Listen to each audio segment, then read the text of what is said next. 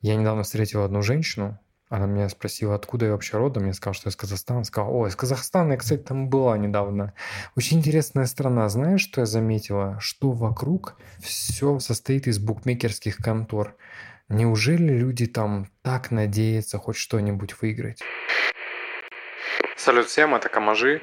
И этот выпуск будет посвящен митингам в Казахстане.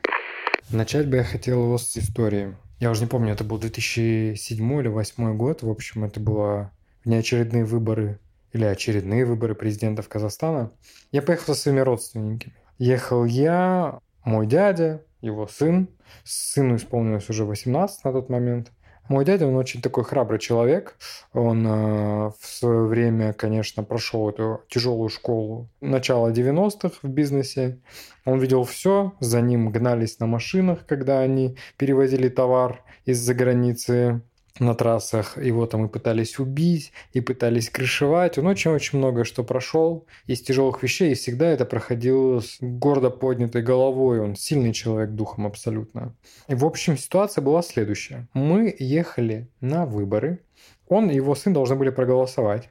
Я помню, что он просто ехал в какой-то такой спокойной манере, говорил, ну вот сейчас зайдешь, короче, возьмешь бюллетень, поставишь там галочку напротив Назарбаева и там, получается, опустишь в этот бокс. Мой брат сказал как-то очень холодно, но очень спокойно. А если не хочу голосовать за Назарбаева? Мы ехали в очень плотном потоке машин, на достаточно нормальной такой скорости, и дядя вдруг неожиданно резко, несмотря на дорогу, повернулся к нам и с большими испуганными глазами сказал сыну, «Не вздумай, ты что, хочешь мой бизнес разрушить? И вот тогда я впервые в жизни, а, увидел напуганным, и, б, понял, что в стране есть правила только для одной категории, да? Типа, ты должен придерживаться одного правильного мнения, никаких больше других правильных мнений по этому вопросу быть не может. Тогда я понял, что за каждым из нас в какой-то степени присматривают, а в зависимости от того, поддерживаем ли мы власть имущих или не поддерживаем, будет зависеть то, как будет развиваться наш жизненный сценарий. Тема с протестами в Казахстане, она актуальная сейчас, но она не вспыхнула случайно. Это не какая-то невидимая рука западных спецслужб, это не какое-то странное стечение обстоятельств, спонтанно приведших к хаосу. Это 30-летняя полномерная политика и ее итог. Я родился и вырос в Казахстане, в городе Семипалатинск на востоке Казахстана, рядом с ядерным а, полигоном всесоюзным. У нас был очень в советское время успешный производственный, научный город. У нас невероятно сильное было образование, у нас было большое количество производств.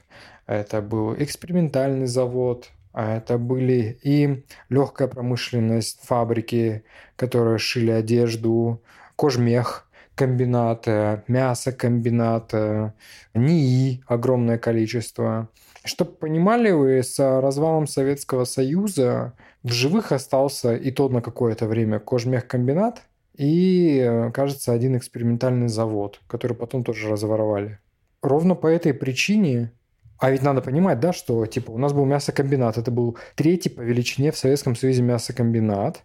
Каждая вторая тушенка на полях Второй мировой войны советская была сделана на нашем мясокомбинате. А этот один мясокомбинат можно считать градообразующим. Но люди, пришедшие к власти после развала Союза, решили, что нет никакой больше необходимости заботиться о народе, заботиться о людях, нести какую-то ответственность, что-то создавать.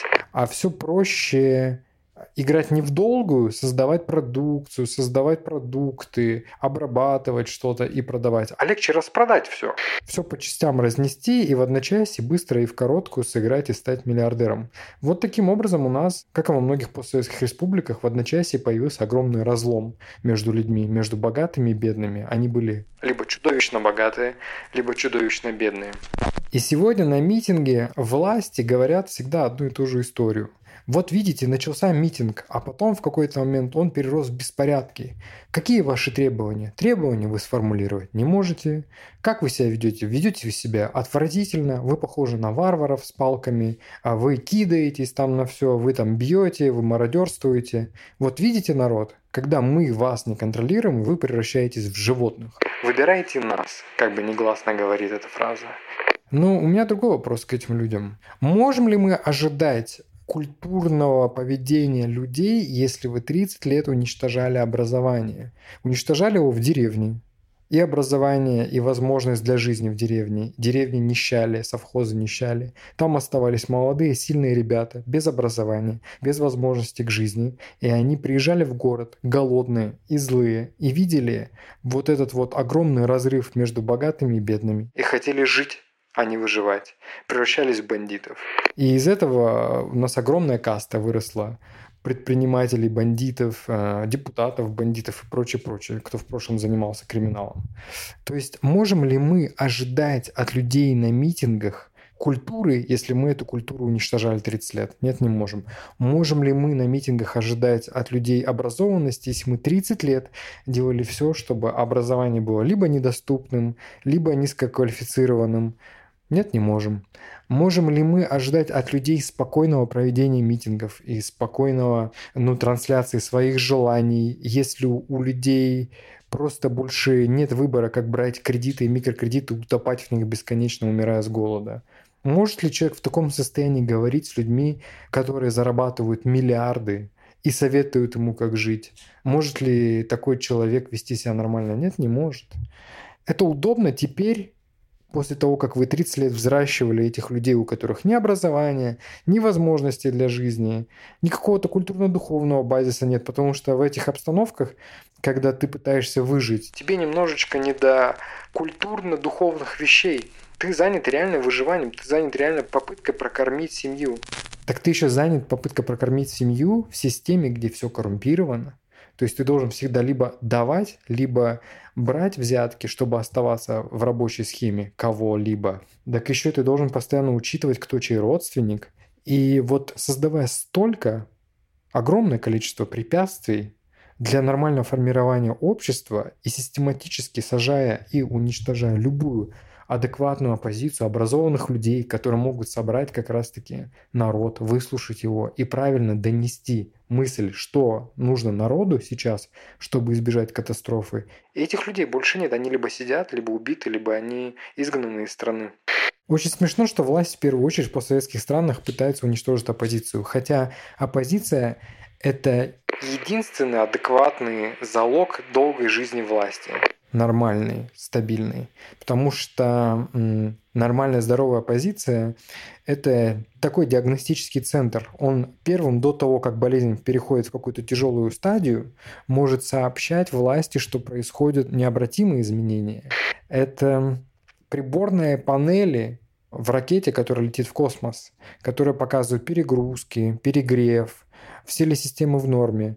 И человек – который просто боится, люди, которые во власти просто боятся любой критики, а любой справедливой э, борьбы, как бы справедливой гонки за власть, любых демократических норм. Они просто из страха перед реальными цифрами, перед реальными ситуациями. И чтобы просто себя не беспокоить. Взяли и отключили сами себе эти приборы адекватной диагностики. Но это то же самое, как э, будучи тяжело больным, вы выгоняете всех врачей из больницы, вокруг вас вьются огромное количество всяких медсестр, которые подхалимничают и хвалят вас и говорят, что вы прекрасно выглядите. А в этот момент некому вам сказать, что ваша болезнь сильно прогрессирует, и вам осталось буквально пару месяцев. Вот именно в таких обстановках и возможен бунт, возможен переворот, возможно такие чудовищные развития событий – не потому, что это западные злостные силы со спецслужбами управляют кем-то в Казахстане. Дело в том, что ты за 30 лет ничего не было сделано для того, чтобы слышать народ, слушать народ, разговаривать с народом, уважать народ, понимать нужды народа. И хотя бы пытаться никто не говорит, но хотя бы пытаться имитировать какое-то равноправие и демократические ценности. Это было очень важно, и ничего из этого не было сделано. Когда говорят, это все рука Запада или Востока, рука Китая, рука Турции, рука Америки, кого угодно. Это может быть и правдой, но эта рука может существовать только в одном случае. Если у вас в стране реально огромное количество недовольных людей. Они недовольны, потому что вы к ним не прислушивались, вы их унижали, вы считали, что вы выше, чем ваш народ, и это количество выросло, и оно стало таким большим, что им реально возможно воспользоваться. Попробуйте такой же фокус провести где-нибудь в Норвегии, и вы увидите, что никто не откликнется ни на какие спецслужбы, ни на американские, ни на британские, ни на китайские, ни на турецкие, ни на российские, потому что количество людей, недовольных существующей властью, и количество людей, не верящих в то, что они самостоятельно могут что-то изменить, катастрофически малое. Вот и все. Эти уроки неравенства будут продолжаться до тех пор, как приступы лихорадки, пока либо больной не пригласит обратно врачей, которые строго, но честно будут ему говорить, как он выглядит и как прогрессирует его болезнь, и как надо лечиться. Либо пока один из приступов... Не убьет его окончательно. И в заключение хотелось бы сказать, что вообще страну иногда можно определить по рассказу иностранцев, случайно там оказавшись, они на долгое время, они дают очень честный и быстрый анализ. Я родился и вырос в стране, у которой был гигантский потенциал для возможностей. Девятая по величине страна в мире по количеству территорий.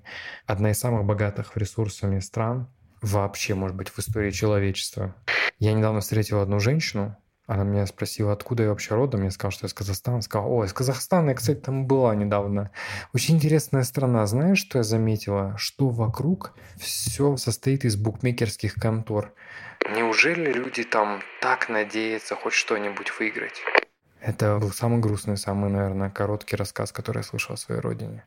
Потому что я уезжал когда-то из страны, у которой были достаточно светлые перспективы. Неужели мы превратились в большую букмекерскую контору, которая пытается...